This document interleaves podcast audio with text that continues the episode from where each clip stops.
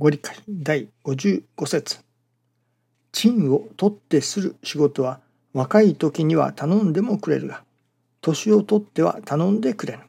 信心は年がよるほど位がつくものじゃ。信心をすれば一年一年ありがとうなってくる。おかげおかげの信心ではありがたい心は育たない。本心の玉を磨くことが信心だと悟って信心すれば自然とありがたくもなれ信心の位もついてくる。本心の玉を磨くことが信心だと悟るとあります。まさにその通りだと思いますね。一年一年ありがとうなってくる。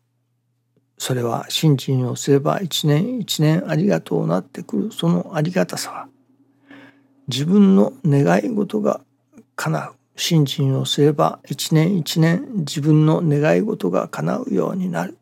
とか自分の都合の良いようにことが運ぶようになるからありがとうなってくる。ということではないと思いますね。信心を一年一年続けるに従って自分の願い事が叶うようになるということではないということですね。そこにいただくありがたさではない。それこそ本心の玉を磨くことが信心だと。いわばより本当のことが分かってくる。おかげおかげをいただく求めての信心から自らの心を育てること。これが本当の信心だということがだんだん分かってくる。そしてそこに焦点が置かれる。目先目先のおかげをいただくことよりも本心の玉を磨くということに焦点が置かれた時によしこの難儀なら難儀その事柄を通して心を磨いていこういよいよ大きな心を育てていこうまあ心を磨いていくわけですね。そこにありがたさを感じるようになる。さあこのことでまた一回り大きくなることができるぞ。このことで大きな心をいただけるぞ。このことを通して私の嫌な心を取り除くことができる。牙城牙欲を外すことができるぞ。とそこにありがたさを感じれるようになった時に初めて一年一年ありがとうなってくる。というそのありがとうなってくるということになるわけですね。その信心を進めていく心を磨いていく。おかげもそうですね。いわばご見崎さんでいただくおかげよりも心を改まっていただくおかげの方がまあ良いと教えてくださいますから。そのより良いおかげより良い生活というのでしょうかね。そのために心を磨こうとする。これはそれではやはりその根底にまあ自分が助かるというのかおかげ新人のとまあ50歩100歩のところが見え隠れしておりますから。そういう信心ではいわばこのことをいただいたらこのことのこの教えを行じたならば大きなおかげがいただけるに違いない。願い事が叶うに違いない。といったような取り組みでは師匠が教えてくださる泥の心で八合目まで登ることができるというまあある意味8合目までしか登れないことになりますね。あとの2号いよいよの後の2号は何で登るのかそれは天の心だと教えてくださいます。受けて受けて受け抜く心が泥の心ならば天の心は与えて与えてやまぬ麗しの心だと。そしてまた私はその天の心とは人の助かりを祈る願う心だと。私は思います。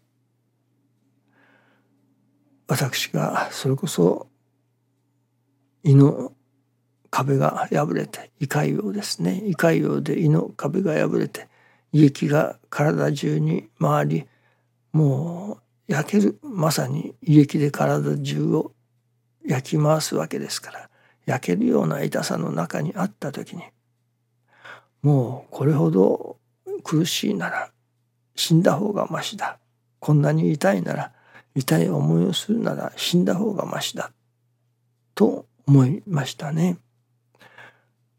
別にこのこんな苦しい思いをして何かおかげをいただきたいとか願い事が叶うならばこんな痛い思いをしてもよいというようないわゆる我が身におかげをいただくためにこの修行をさせていただこうという思いはとても湧き起こりませんでしたね。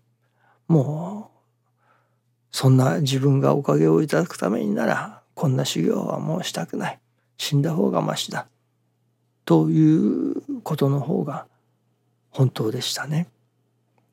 しかしそこでも踏みとどまれたのはそういう中にあってお前が苦しめば苦しむほど人が助かるといただきました。そしてまた師匠大坪宗一郎氏の弟子としてこのままではいかんと。ここで死んだのではまあ師匠に対して愛すまない。という思いが出てきましたね。いわば自分自身がおかげをいただくということにおいてならばとても通れないところが出てくるのです。後の2号はとても自分のための信心では通れない。その後の2号を通れるのは人様のための信心。よしこの苦しみを通してもし人が助かるのならば受けさせていただこう。師匠に対して愛すまない。師匠のために。というのでしょうかね。このことを受けさせていただこう。という受ける心ができるようになるわけですね。いわば我が身は捨ててでも人の助かりを祈るという人様の助かりを祈ることができるようになるならばそれこそ教祖様の人が助かりさえすればということですね。